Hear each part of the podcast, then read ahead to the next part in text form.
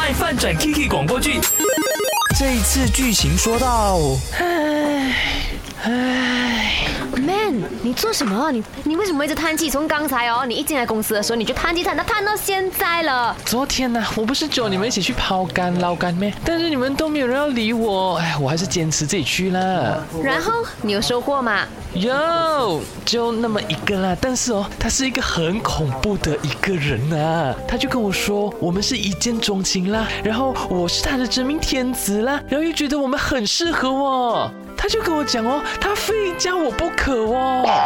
哇，你不不对对等下，你们不就只是才遇相遇了那几个小时，然后他就竟然要跟你私定终身了，然后你怎样回应他？我又不好意思拒绝他啦，我又不好意思不回他啦，所以我就跟他讲，嗯，就是再看看怎样咯。哇，man，你这个不是什么菩萨心肠哦，你这种叫做什么恶度伤害啦，或者是直接断送了人家的终身呢？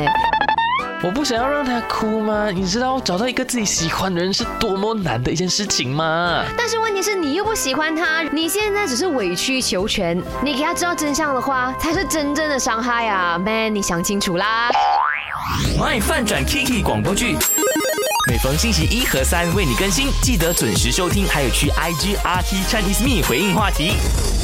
你有没有因为呢，就是不敢拒绝别人，而逼自己去做一些不喜欢的事情呢？看到凯奇就说呢是公事，OK，呃，有一位同事呢那时候就生病了，然后呢就必须找凯奇来代班。那这个病了的同事呢，他的工作范围是必须要跟凯奇，嗯，不是很喜欢的同事接触到的。但是没有办法啊，那时候呢上司就已经开口了，那他也只能够默默的这样子代班了一个星期，不敢拒绝啊。凯奇说，如果上司没有开口的话呢，他是真的不会想要这么做的，不会帮忙的样子啦。